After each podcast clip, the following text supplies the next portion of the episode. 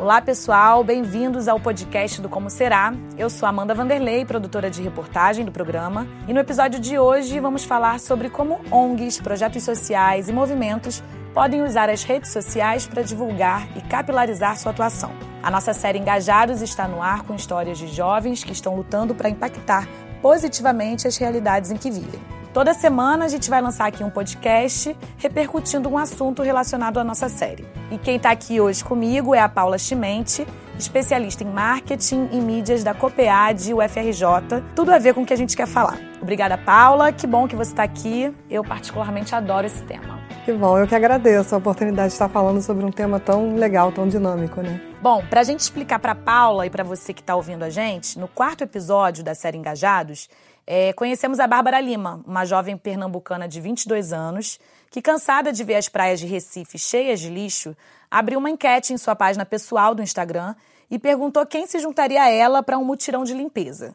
Uma galera apareceu no dia combinado e a Bárbara viu que a iniciativa tinha corpo para crescer. Ela criou então o movimento Pernambuco Sem Lixo e tem as redes sociais como principal canal de mobilização do projeto. Paula, o que a Bárbara fez com o movimento Pernambuco Sem Lixo é uma prova da força positiva que as redes sociais têm. Você acha que é possível hoje se pensar na atuação de movimentos sem as plataformas digitais? Não. Não acredito. Acho que o mundo mudou, a comunicação no mundo mudou e as redes sociais são o canal hoje para as pessoas se conectarem a ideias que elas acreditam, causas. Então, não consigo ver hoje como você poderia fazer, né? Nem sei porquê também, porque se você pensar hoje, a gente olhasse alguns anos atrás, você pensaria assim, poxa, mas o percentual de pessoas que estão na internet é muito pequeno, a gente tem que envolver o país, a gente precisa de outros meios. Hoje você tem 90% da população do país com pelo menos um telefone, a gente sabe que tem aquela velha história que tem mais telefone no país do que gente, né? Então é um nível de penetração muito alto e a inclusão digital no nosso país se deu pelo, pelo telefone celular, né? Foi pela mobilidade.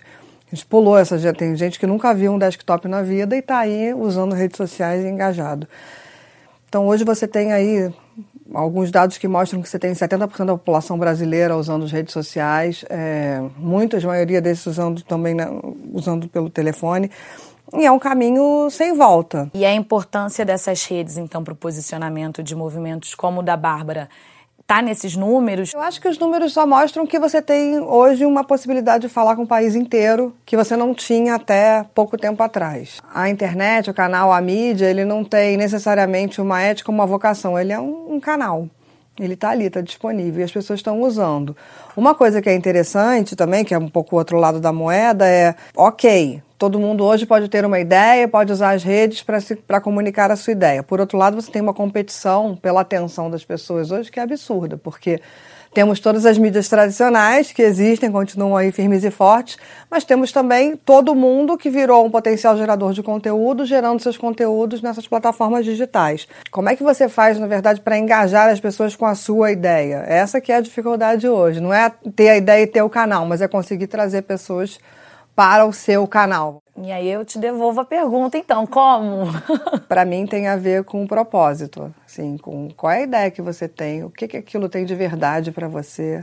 E aí eu acho que vai aparecer. Então, se você está de fato fazendo alguma coisa com a qual você se preocupa e que mobiliza as pessoas e que tem a ver com, com os dramas e com, com os dilemas da sociedade, você vai estar tá mais conectado, você vai achar o seu público. Eu acho que a primeira coisa que você precisa ter é uma ideia forte que é de verdade, que fala no teu coração e no coração das pessoas. Eu acho que começa daí.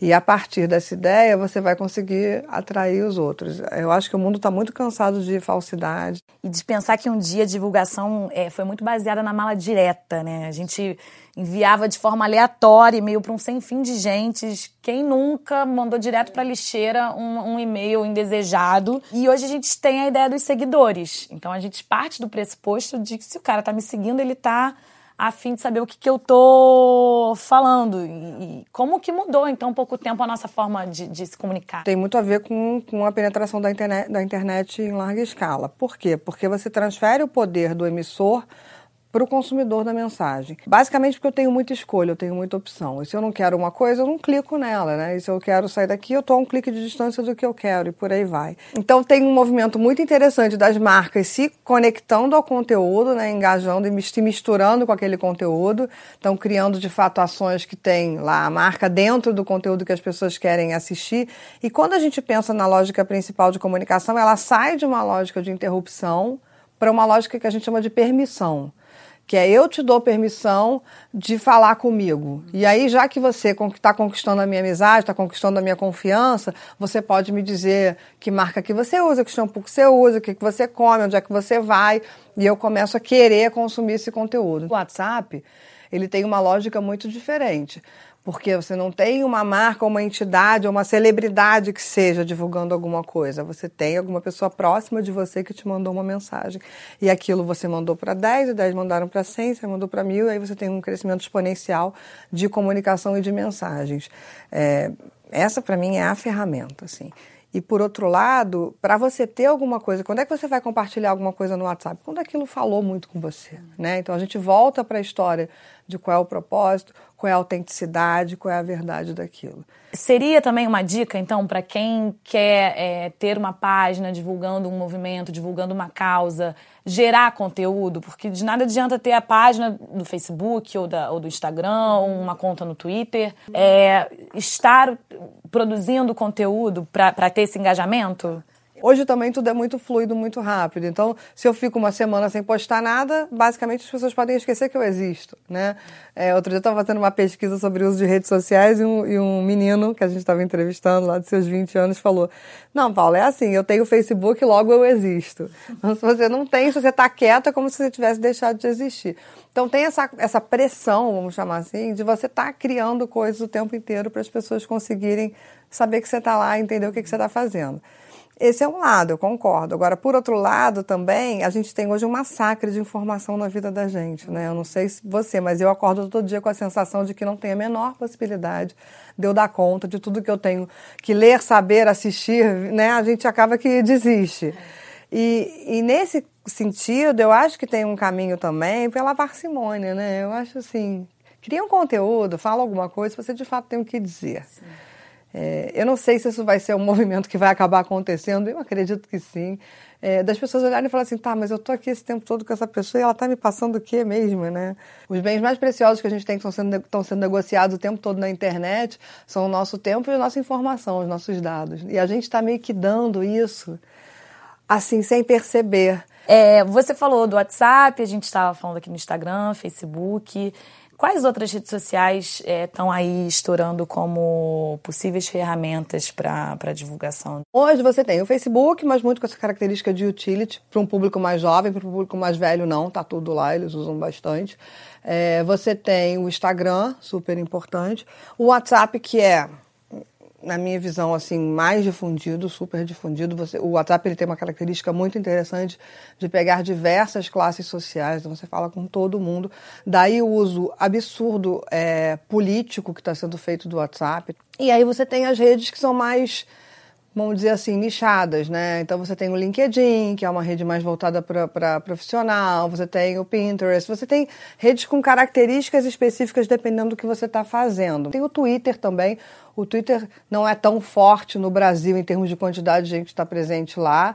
É... Essas aí são, seriam as principais.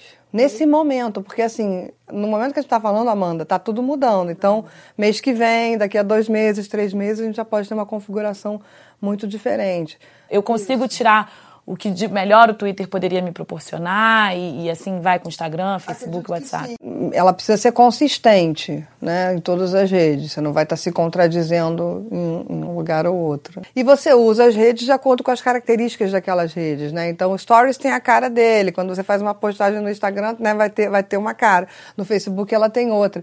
E uma coisa que é muito engraçada é que se você entrevistar qualquer jovem de 18 anos, assim, nessa faixa etária, né, é, eles sabem todas as regras. E as regras não estão escritas em lugar nenhum. Mas que tipo de postagem deveria fazer em que tipo de rede, todo mundo sabe. Então, assim, o que, que eu coloco Dá um aqui? exemplo que coloco... do que você já ouviu de um... Ah, eu já ouvi umas coisas muito divertidas, assim. Uma vez a gente estava entrevistando um grupo de jovens e tinha uma menina que ela falou assim, não, eu fico o dia inteiro me produzindo estava na escola, né, com tempo, faculdade, é, para tirar uma foto que eu vou botar no Instagram, mas eu tenho que botar ela às nove da noite, que é o horário nobre, porque tem horário nobre. Porque se eu botar às cinco da tarde, às três, ninguém vai ver. E aí tinha aquela coisa da competição, porque hoje tem uma competição muito forte por curtida, por like, né? Ela falava, se eu botar a foto em 15 minutos, se eu não tiver pelo menos 15 curtidas, eu vou ficar super deprimida e eu vou tirar. Nossa, a quantidade de regras, você viu que ela tem. É. Tem um horário, tem, só pode botar uma coisa por dia, não pode afogar as pessoas de, de, informação, porque ela não é uma celebridade, senão ela poderia postar mais, então tem quantidade, tem hora, tem tudo. E aí essa mesma menina, na época era, o Snapchat estava muito presente, hoje talvez fosse o Stories. Ela falou, ontem eu, ontem eu coloquei uma depilação de buço minha no meu Snap. Aí eu, como assim? Explique-se, né? Aí ela, não, porque tá lá, né? Ninguém não fica para ninguém ver. Mas é uma coisa horrorosa, depilação de bolsa. Você quer que alguém veja isso? Mas aí é interessante que você vai entender que eles estão também negociando a autenticidade, tá criando a sua imagem. Né? Então todo mundo cria um personagem virtual. E esse personagem virtual tem que ter uma autenticidade. Então, na hora que você coloca uma foto sua, que é aquela celebridade, aquela clássica de celebridade que a gente cansa de ver, né, no Stories. Ai, gente, tô aqui, acordei cheia de olheira, com cabelo descabelado, óbvio que tá linda, né? E tô aqui só mostrando para você que eu sou um ser humano, né? para contrastar com a imagem super montada. Porque isso cria autenticidade. Mas não vai botar no feed porque no feed fica. Coloca nos stories porque dura só 24 horas. Exatamente. Recentemente o Instagram mudou a política de likes. Como é que vai mudar essa a, a forma de medir, de saber o quanto que está engajando? É, eu, assim, você continua tendo acesso ao que está acontecendo com a tua conta. Então, nesse sentido, não muda.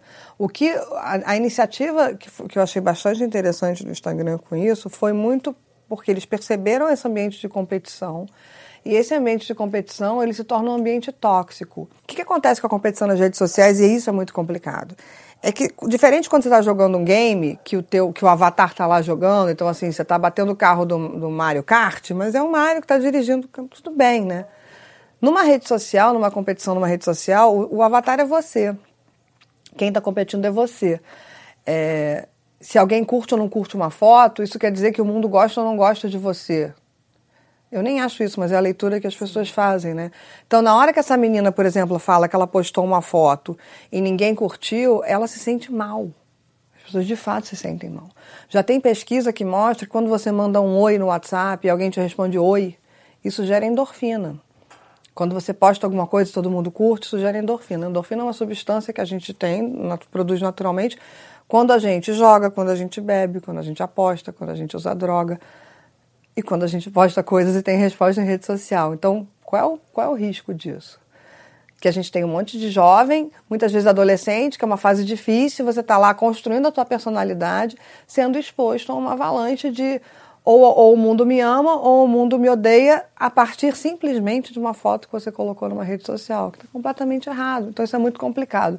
Eu vi muita iniciativa do Instagram, uma percepção desse ambiente tóxico que estava sendo gerado pela competição e uma tentativa de diminuir isso. Uma pessoa que viu a Bárbara, que tem uma ideia.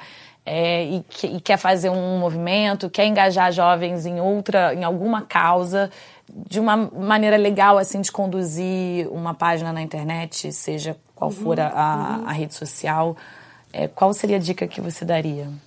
Eu acho que tem que começar muito do que, que ter uma clareza do que, que você quer, assim, né? Qual é a minha causa? Legal. Qual é o meu objetivo? O que, que eu quero? É, e eu acho que sempre começar pelo WhatsApp pode ser uma coisa muito legal, porque você vai estar naturalmente engajando primeiro as pessoas que estão na sua rede de contatos mais próxima, né? E aí, se a ideia crescer, ela vai crescer eh, naturalmente, né? organicamente. Então, você, você fez uma postagem, você criou um vídeo, você explicou o que, que você quer, o que, que você está buscando, vê qual é a repercussão que isso vai dar, né? É, a partir daí, eu acho que é importante você estar, tá, assim, presente em, em, todas essas principais redes, pelo menos. Então, assim, bota sua página lá no Face, faz a conta no Instagram, fala disso, né? Faz, um, faz o, que o seu movimento repercutir. Mas lembra sempre disso, assim, o que, que eu estou fazendo aqui, por que, que eu quero fazer isso, qual é o meu propósito com isso, é, por quê? Porque quando a gente está entrando no mundo de rede social, diferente da forma como a gente se comunicava antes, ela é um diálogo, naturalmente. E todo mundo diz que está pronto para o diálogo, mas muito poucas pessoas de fato estão. O que, que significa o diálogo? Significa que vai ter gente falando legal, palmas para você, né, emoji com olhinho de coração, mas vai ter gente falando que porcaria, que, que, que é isso, que besteira. Você não vai fazer coisa mais útil da sua vida. Você está preparado para isso? Quando a gente engaja o outro, a gente nunca sabe, não tem como garantir o que, é que o outro vai fazer. Então a gente tem que estar tá, de fato preparado para para conversar, para interagir com gente que não necessariamente concorda com a gente, mas com gente que pode detestar a gente pelo simples fato que as pessoas estão precisando detestar também, né? Então tem os haters aí. Você está preparado para lidar com isso? Você vai estar tá se a tua causa for maior do que você. Quando eu falo essa palavra, não à toa que eu escolhi propósito, o propósito ele nunca ele não tem a ver com a gente. O propósito não é eu quero ficar rico, ficar famoso. É eu quero dar alguma coisa para alguém maior do que eu.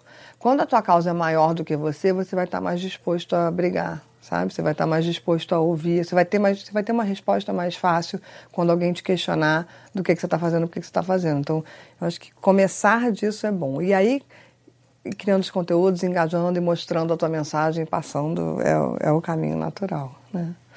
E aí a gente vê que na internet a gente pode então se divertir, se informar, ser também é, produtor de informação. Uhum mas acho que é bom a gente deixar o, o, recado desse uso responsável também, já que você fala tanto de propósito, é, mas o uso responsável tanto como consumidor, o que, que é que a gente está consumindo, como quanto produtor de informação. Não dá para você achar que você não vai se importar com o que disserem. A gente não é, a gente não é desenhado para não se importar. A gente é feito para se importar. Mas talvez você consiga escolher com quem, com a opinião de quem você vai se importar, né? Então, quem são as pessoas que estão juntos com você nessa causa? Quem são as pessoas que vão brigar com você? Por isso que eu falo, a gente começar pequeno, começar do seu grupo principal de amigos e expandindo a partir daí, pode te criar uma rede de, de cuidado, assim, sabe? Que eu acho que é super importante, assim, no momento que a gente está hoje, porque do mesmo tempo, no mesmo jeito todo mundo se sente à vontade para criar qualquer conteúdo colocar online, as pessoas se sentem à vontade, quase escondidas atrás da tela, né? Para falar de forma leviana do esforço que outras pessoas estão fazendo. E como é que você vai lidar com isso? constrói a tua rede de confiança, a tua rede de apoio, né? É, e aí tem o mundo físico sempre, a gente não pode esquecer que ele existe. Por mais que uma causa possa nascer online e ser divulgada nas redes sociais, ela sempre vai estar encontrando lá. Tem, tem a hora que vai todo mundo para a praia catar o lixo. Esse momento a gente está se conectando também mais. Né? Então, quem é o teu grupo principal de apoio que vai estar te ajudando? E eu acho que um movimento como esse se ele vai bem engajado, bem desenhado, é, com cuidado, né? Ele pode até ganhar outras praias e outros lugares e outros mundos, porque outras pessoas foram inspiradas pelo, pelo que uma pessoa está fazendo e resolvem fazer também. E tudo bem. Nossa, criaram uma página igual a minha para falar. Que, que bom, se o teu propósito de fato é melhorar o mundo, né? Fazer com que tenha menos sujeira nas praias, você, isso vai te fazer feliz. Então, eu acho que depende muito do que está te mobilizando. Paula, muito obrigada por participar do podcast Engajados do Como Será. Foi um papo ótimo, meu primeiro aqui. Eu espero que o primeiro de muitos. E eu aproveito para convidar você, Paula, e você que está nos escutando, a acompanhar a série Engajados na TV, no Globoplay e, por que não, nas nossas redes sociais, porque o Como Será tá aí na área com conteúdo exclusivo para você. Eu vou me despedindo por aqui. Um beijo e até breve. Obrigada, eu que agradeço e certamente vou acompanhar sim.